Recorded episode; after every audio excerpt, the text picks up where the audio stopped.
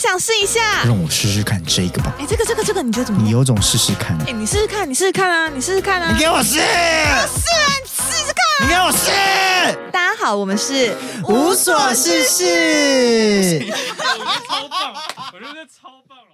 大家好，我是安安，我是豪，新年快乐！大家新年快乐耶！新年快乐！那今天是初一，然后我们就想说，哎，刚好没有事，我们就来个远端录音好了。没错，而且我们更新频率这样，没想到我们竟然可以在过年期间上一个非常应景的过年的集数。可是你确定你剪得出来吗？我应该明天可以剪啦，可以啦，应该可以在过年期间上。我们初三上好不好？好，好我们明天剪完，然后初三就把它上完。就初三的时候，大家可以听到这一段。那如果不是在初三听到的话，就会知道一定度过了非常颓废的年。对。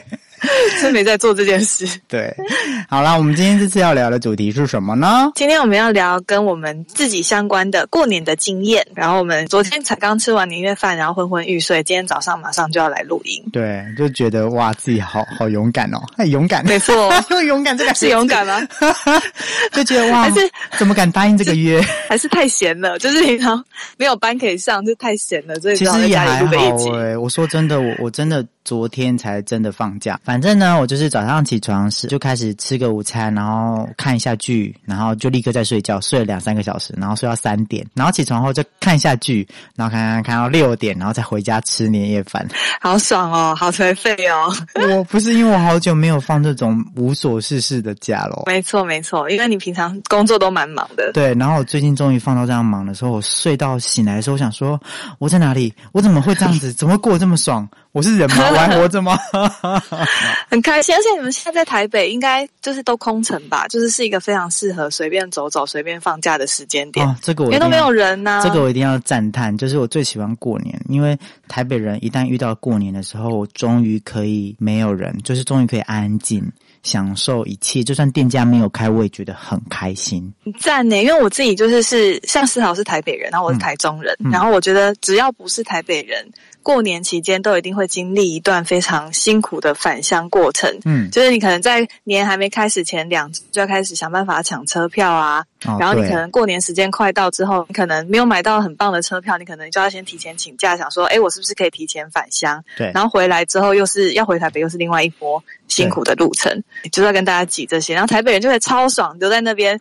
就直接放假，又没人享受空城。可是我我有不同的看法哎，什么看法？我觉得你们你们在那个抢票的过程跟回家路上，我觉得那都是一种心境转换，就很像。嗯，我今天有决定好，我要去跨年，然后我今天要去回去过年，所以你们有一种过年感，就是有一种哎，好像要做一件不一样的事，跟平常生活不同。然后你们就会回到你们原本的生活区里面，然后去生活，然后你们可以不会像我们一样一直卡在台北，所以我觉得你们就会有一种好像。新的生活，然后去见见以前的高中朋友、国中朋友。的确啦，因为过年这段期间假很多，就是同学会最佳的时间。对，同学会最佳时间，因为而且大家将近都一大半，除非工作原因或一些关系，才不会回来，不然基本上都一定会回到家乡去。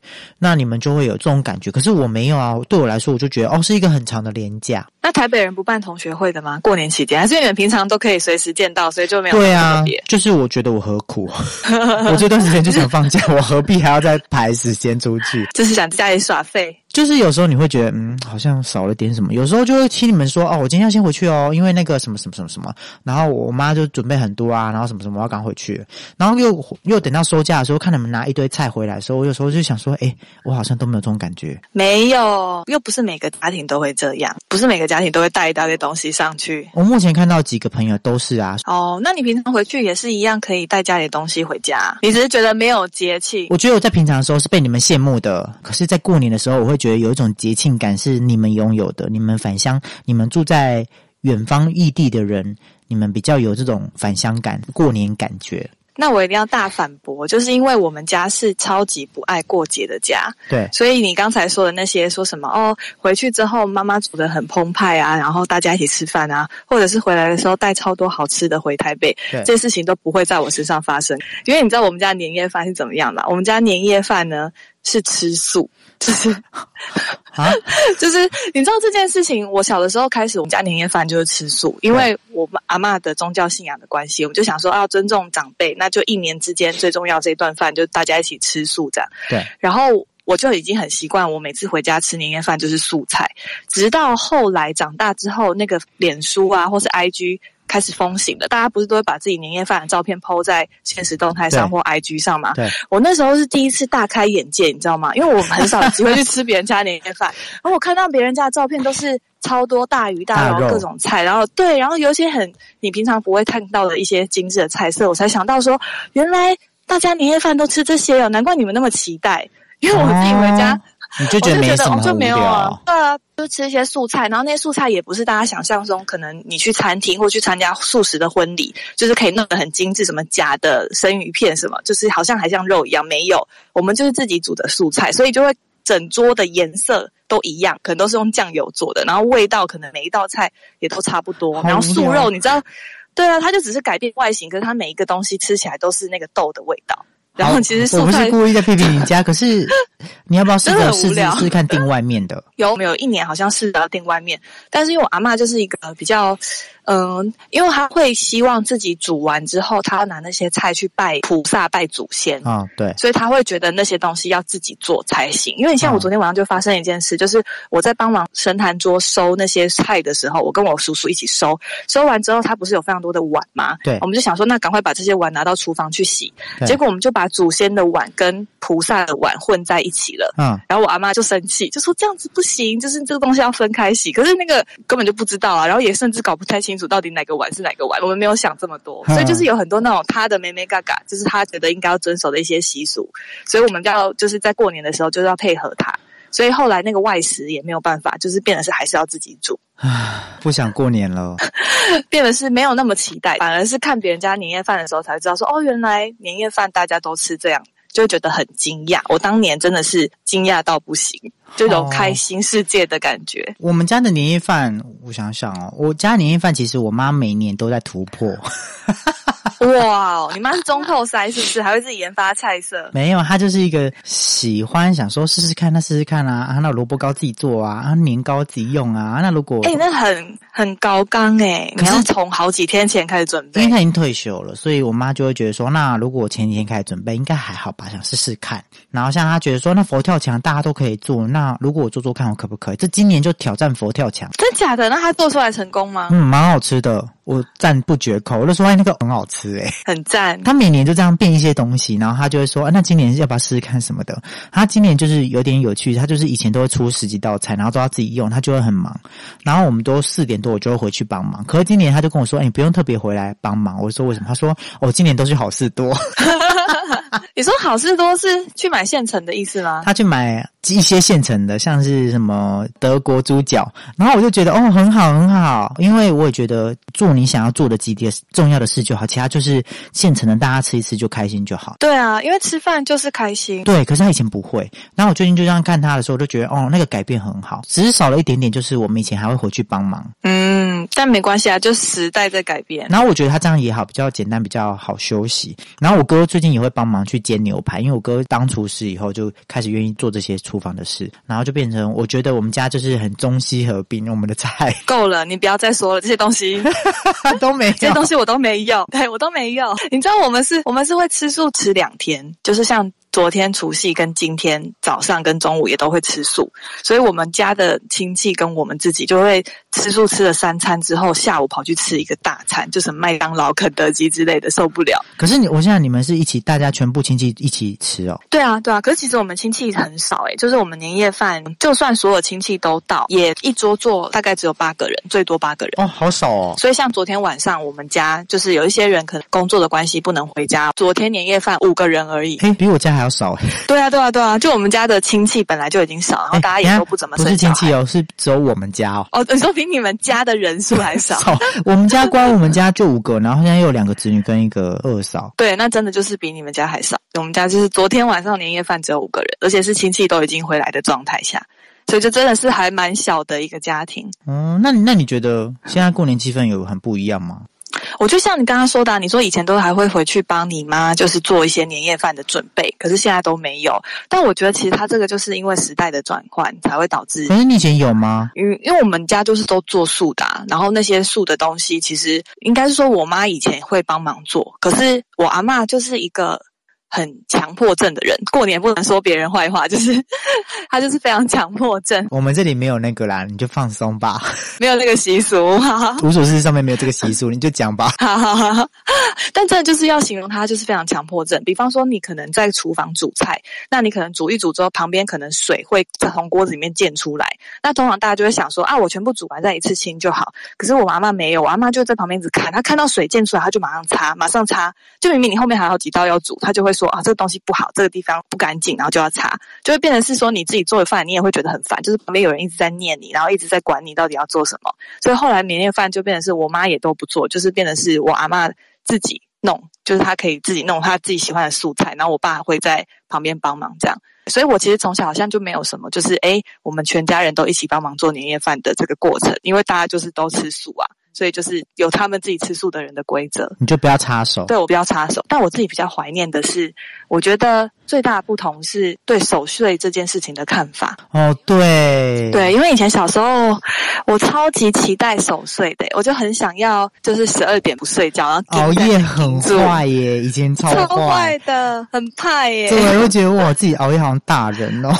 没错，没错，而且可以跟大人一起到这么晚的时间点，还不会被赶进去房间睡觉。对，我觉得自由，那一瞬间觉得好自由，而且还都会一直在外面咕咕咕到打瞌睡，也要顾。对。没错，就已经都盯不住了，还是要等到十二点那刻再进去，然后放鞭炮啊，放完立刻拜完立刻睡。哎，真的，那时候还会时间一到就放鞭炮，对，会放鞭炮，会家家户户这样嘣嘣嘣嘣嘣嘣嘣嘣嘣嘣嘣嘣，就会有一种真的新年的感觉。可是现在，如果我现在长大再想了，我会生气。你说就是听到很多鞭炮声吗？一鞭炮声我觉得很吵，二他在自己的家里阳台放鞭炮，我真的觉得超悲松。哦，对，而且现在大家几乎都不守岁了，所以如果我都已经睡着十二点，然后我突然听到隔壁也在放鞭炮。我一定会超生气，对，会超生气。你吵什么吵？就你不会去外面放吗？为什么一定要在自家院子前面放？对啊，而且重点是以前哦，以前的那种鞭炮还不是环保鞭炮，它是炸的满地都是哦。嗯，就很多红红的碎碎的，对。然后你还要再把它扫起来。我以前觉得好，觉得好好玩哦，那就是我要扫的。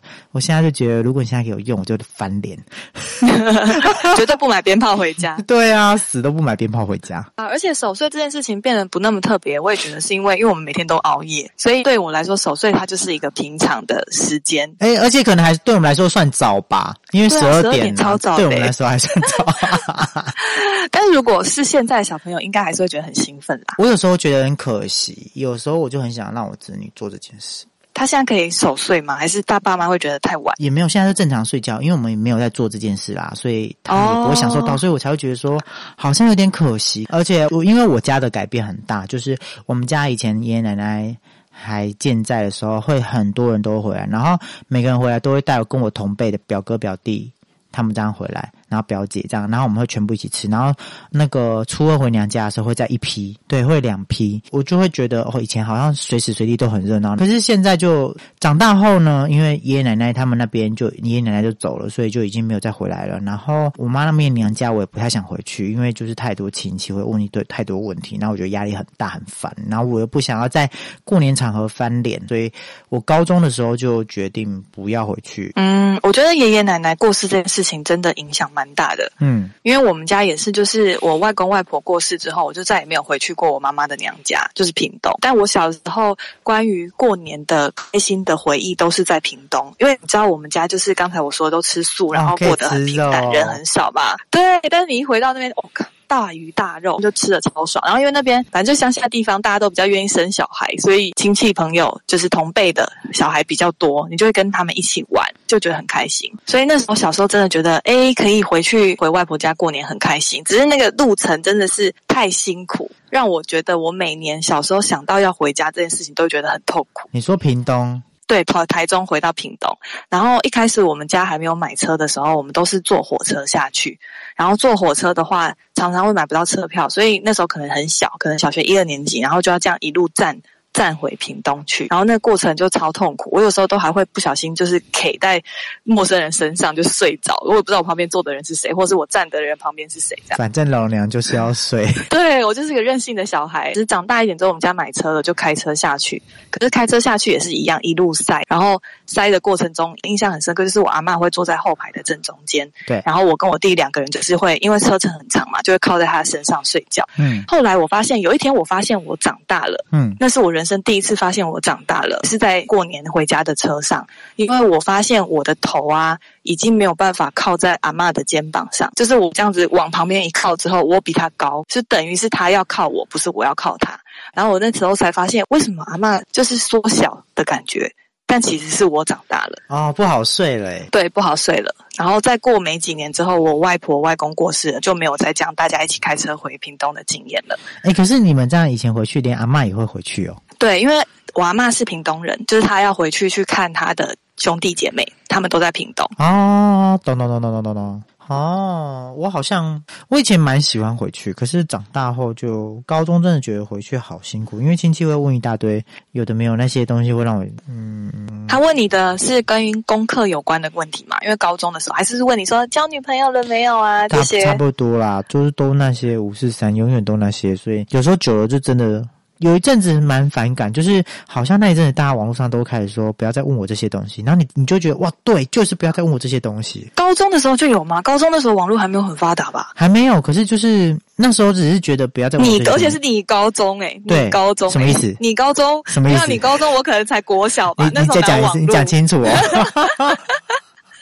那时候国产的网络啊，有啦，我高中有啦。好啊，我高中 ADSL 已经出来，就是宽屏已经出来。可是我意思是说，那时候还没有讨论，可是那时候已经知道不太舒服，然后不太想回去。等到大学差不多网络发达一点以后，我好像开始认知到，很多人其实也是不喜欢这件事，然后就有点更抗拒。嗯，大家都被困在同样的事情里。对我最记得，我长大后，因为我都一直没有回去。我以前我妈都会用柔情攻势，她都会说：“你都在看这边的阿妈，那你都不陪妈妈回去看我的妈妈。”然后我就会觉得啊，对耶，好，这有点，这是有点情了。一直是啊，我们家都是情了长大的。她她其实希望，她也不希望说没有小孩子陪她回去。那因为那刚开始嘛，她也没有习惯，所以她也会觉得说：“好像你们以前都会陪我去，现在怎么不要？”然后我就会觉得好，那我陪她回去。就每次回去以后，就觉得更痛苦。后来就不回去。然后等到。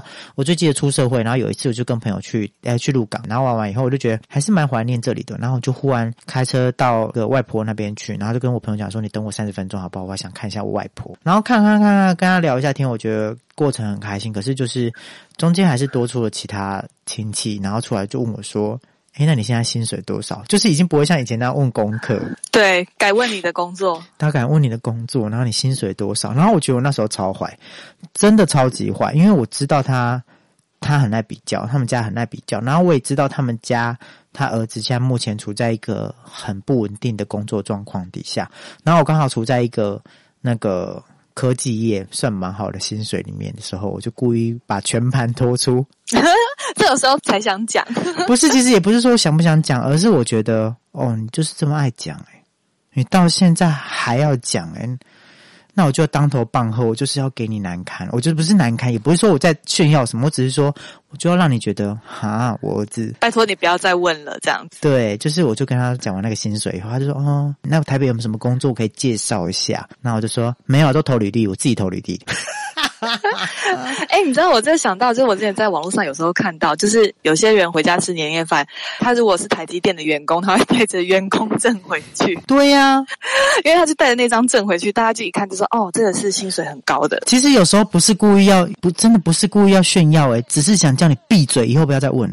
对，就是也可能就是那样爱问的习俗影响了某些现代人，就会觉得说，这如果我。薪水很高，那我就是很值得骄傲，就会变得反过来是我也想要炫耀。但其实这些东西就是没什么好比较的，说明你很早死啊，就根本就没什么好比的。每个人都有他自己的人生，都有他自己的规划，都有他自己认为的成就。对啊，反正就是那个过程很痛苦。反正最后面后来我那一次去完以后呢，我一上车我就跟朋友讲说，啊，我本来前面三十分钟觉得很开心，就是遇到外婆，然后可以跟她讲很多。那种童言童语的话，然后有些又又讲这些东西，我觉得好烦，还是不要回来好了。所以你今年没有，我没有，我已经没有再回去了。那次就是最后一次了，这样。对，就是主动回去的没有了。真的觉得让大家不想回家的其中一个很大的理由，就是那一些闲言闲语，还有那些问题。对那些问题，因为其实我觉得有点太隐私，某个程度上隐私就算。我觉得如果我今天跟你讲，然后你就说哎很棒，我觉得这样很好，你加油，或是只是鼓励你这样子而已，那我觉得 OK 没事。可是他们会拿来比较的时候，那就不是。对，像我弟跟我表弟今年他也都没有回来吃年夜饭，然后其实很大的原因，他们表面上是跟他们自己的父母说哦，因为他们刚好有工作，然后工作在过年期间上班，他的薪水是 double 嘛，就想说那去赚钱。所以就今年吃年夜饭，可是我们自己都知道，其实真正的原因是因为回家就会被审问，然后刚好他们都是做跟艺术相关工作的，所以那个被审问的真的是各种贱，你根本就接不住，然后你会被问到说，所以现在是怎样？现在是集体批斗我的意思吗？就会有这种感觉。哇，好恐怖哦！所以他们可能经历过一次两次，这时候就觉得我。我不要再回去了，就是不想再做这件事。那他们现在都已经没有再回去过了。没有，他其实他们今年是第一次没有回来。那我不知道明年他们能不能再找到别的理由，就是不回去。对我只能说这件事我们自己要放在心里，因为我们慢慢要变成长辈了。然后我真心觉得，只要小孩未来开始跟你有各种理由跟你说不回来，就表示你要检讨。就是他们可能有想法，但是没有告诉你。对，没有。可能是你很烦，然后可能你要去认真的道歉，或是你真的其实也没有希望造成什么问题。我真的要，如果是我真的要认真去说，不好意思，叔叔是不是有讲错什么话，让你们不想要回来？哎，那这样我想问你，就是如果你真的已经变长辈，就是你已经是主办、组长过年的人的时候，你会想要你的年是什么样子的？我是觉得我想要带大家出去玩，然后避开那个在家里面煮团圆饭，然后大家关在一起。然后我觉得出去玩好像有一种我们有一个共同的目标去享受这趟旅游。假如说我们今天要爬这座山，或者是我们今天要去一个景点，那我们就共同在那个地方快乐的拍照，然后享受当下一切美景。美景完以后去餐厅吃饭，吃完饭以后回去房间睡觉。各自回房间睡觉，然后不要不要有人住那种四人房，就就说住双人房。闭嘴！我觉得这样很好哎，而且因为你在旅途中会发生各式各样的事情，你们就可以讨论旅途中发生的事情。比方说看到什么景点，吃到什么好吃的，在就不会去问一些涉及个人隐私的问题。对啊，虽然我觉得你还是可以问，可是我觉得那起码感觉好很多。而且这种事你问完了，你只是说啊，你有女朋友啊，你有男朋友啊，没有哦，好啊，有男朋友哦，很棒哦。现在在一起多久？哦，两年哦，好好好。现在带给叔叔看，然后结束。就是我觉得你不要再问下去，他薪水多少？啊，工作怎么样？你知道以前以前他们就是会继续问这些问题，没完没了，没完没了。所以我就觉得你要适可而止，然后你可以再去做别的。然后如果你就觉得好像尴尬，然后就说：“哎，这蛋饼很好吃哦。”就是你对，就是你话题可以转移的快，转移到别的地方说：“哦，这现在的美景很漂亮。”哎，对，还可以说什么？哦，我以前也来过这个地方，什么附近哪里其实也可以怎么去走走。我以前约会也会在这里啊，我跟你讲，约会的时候啊，怎么在这边激我？哦，哎，那就很多问题可以问了。对，就是我想要不要把重心放在他们身上，而是。我们大家一起去共同有一个目标去做一件事情，当然我觉得在家里面也可以，也可以偶尔想一下在家里。只是我想到的是这个，嗯嗯嗯，对，好像出去玩，出去走走，然后。再去找一个地方住两天一夜，然后结束。而且我觉得还有一个很棒的是，没有一直锁在同一个空间。因为你如果一直锁在同一个空间，其实很容易就会有冲突，或是有一些尴尬。但是因为这个出去玩，就是你有时候开放，有时候封闭，有时候开放，有时候封闭，然后最后收尾的是各自大家回到自己的家，对，或是各自房间。对对对，所以他就不会说，哎，大家一直一定要绑在一起，然后在这个空间里面，大家一起互相伤害彼此就没有。哎，不得不说，我现在就是这么觉得，因为我已经搬出来住一阵子，大概五年。我现在每次过年的时候，我都是晚上才回去。那早上我还是过我的，那你嘞？差很多。你希望你说我，你以后过年的时候，如果你已经开始，你已经是你阿妈的年纪了，阿妈的年纪有点太老了。阿妈的年纪我应该好啊，六十没办法做什么。六十岁，OK，六十岁的话，我觉得你的出去玩的那个行程很好，嗯，然后我觉得我应该也会想要做这件事，因为其实过年期间，如果可以再更提早一天，就是如果刚好像这次年假就是提前两天就可以开始旅行的话，其实你们的旅途过程中不会遇到很多的人。因为大家这段时间可能都在打扫，都在准备年菜，都在家里面过，所以你的旅程是会非常的轻松的，因为你不会遇到很多人。所以我觉得就是出去玩，提前出去玩，然后可能在大家都已经要回南部，比方说初二要回娘家的时候，你那时候就在回家北上，你那时候又可以避开车潮，就会觉得超爽，玩得很开心。对，然后我还想到，我觉得很常会遇到长辈们会觉得说，谁应该要来参加这个聚会？闭嘴，给我闭嘴！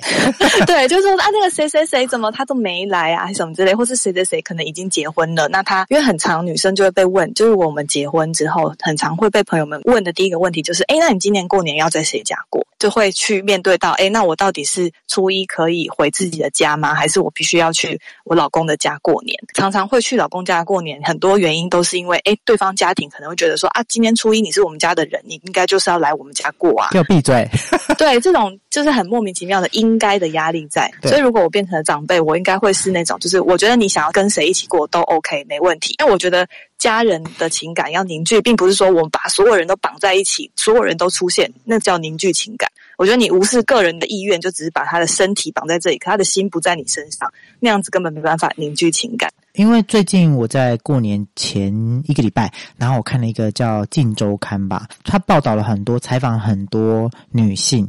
然后我蛮喜欢它里面很多篇，就是呃，他讲了一个，我把它化名叫 A 好 A 小姐好。然后她结婚以后，她就是一直不断的被她婆婆控制，然后包含钱啊、身份证都被她的婆婆拿走。她婆婆就会教煮饭啊，回来要干嘛？要挤菜挤汤啊。然后家里面那么大家庭，女生要来做什么？所以女生都要回去帮忙洗碗啊，做哪些事？然后她生了两个小孩，儿子。然后后来就是在她五十几岁的时候，她老公死了。然后老公死了第二年还第三年的时候，他就决定跟儿子讲说：“我不回去，过年不回去。”他儿子问他说：“为什么？”他就说：“因为他觉得就是他不快乐，他想要把时间给他自己，因为他从小到大的时间都是分配给别人的，包含因为她是女生，所以他们家里面重男轻女，导致他最后面人生都一直觉得都是在为别人付出。然后他就决定不要。”老娘今年不要回去过，他儿子也非常鼓励他说：“好，这样很棒。那我跟弟弟回去就好。然后我们会跟他说你要工作。然后婆婆就夺命连环扣，直到他不要回去，对，夺命连环扣。然后扣到最后面，他就决定做一件事，他直接把他婆婆的账号删掉，赖账号删掉，就让他没办法再打，没办法再打，然后退出家庭群组。然后大家就问他说：那你过年想要怎么过？他说：我要在家里面坐着，然后什么都不做，然后吃肯德基看电视，超爽的，啊很好。他说：我要把我的时先。还给我自己，那我想说，五十几岁一个人有这样的故事，好。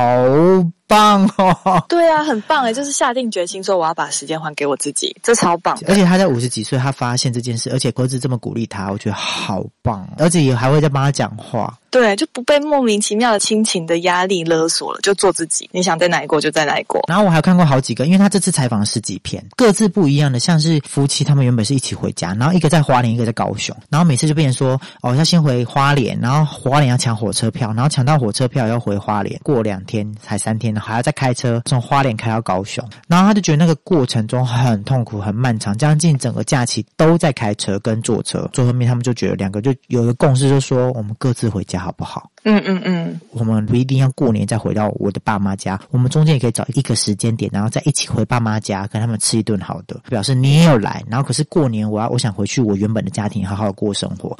然后他说他每年就是只要在吃年夜饭的时候就会打视讯，然后跟他婆婆跟全部那边人拜年，然后他们全家都会一起。跟那个男方那家一起拜年，这样他都说那瞬间觉得好像大家都是自由，然后那边男生的婆婆跟女生那边都觉得说好像这样也不错，就是大家各过各的，没有压力，然后我们可以吃我们自己的，尽情享受，然后等到中间我们再找一个时间点在一起见面就好。想想我就觉得哇，已经开始不会像以前那样子，已经有开始越来越多新的过年的方法，不会像以前那样传统要绑住。没错，哎，我觉得这是科技带来的好处，哎，因为像现在我们都可以知道别人家过年的故事，有些人是这样子的。那说不定未来就会有越多人采取同样的哎分开过年的方式，因为其实过年就是大家都要同样一起移动啊，然后就是会车程很奔波很劳累塞啊，对，每年都要去为自己受苦，为什么要做这件事情？然后还有因为科技的关系，所以我们要视讯要联络都非常方便，所以你用这样的方式去补偿那些老人觉得说，哎，好像过年还是要看到大家的心情，那也是可以的。对啊，所以他其实就有非常多的解法，就不一定是要每年都照着传统习俗去做。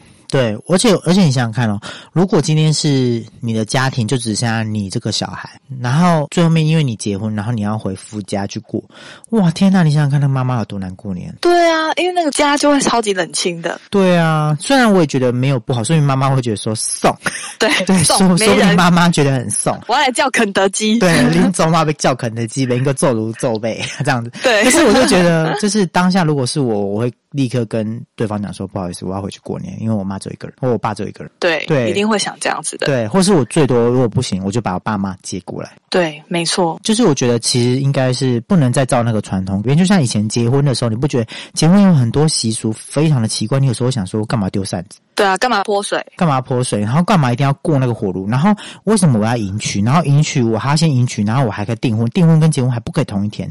可是现在因为时间档的不方便，大家都会开始改变。而且那些传统习俗的背后超级多歧视含义，就像丢扇子，丢扇子是要把女方的坏脾气丢掉；泼水是泼出去的水就结果坏脾气最烂的是大部分都是男性，好吗？你这些父权主义的混蛋，就是都是这些莫名其妙的含义，所以根本其实没有必要去遵守。对啊，其实真的是这样。所以我觉得每次都讲。过年，然后有时候想想都觉得，嗯，我们应该要改变。会不会说明我们到我们那个年代，然后我们改变，然后小孩子对我们家 就说，哦，我们都没有习俗了，我们都没有习俗，都抛弃我们的文化，会不会都这样讲？直接把汤泼在头头上，说我已经受够他妈的习俗了。哎，要赶快送医，打一一九，重度灼伤。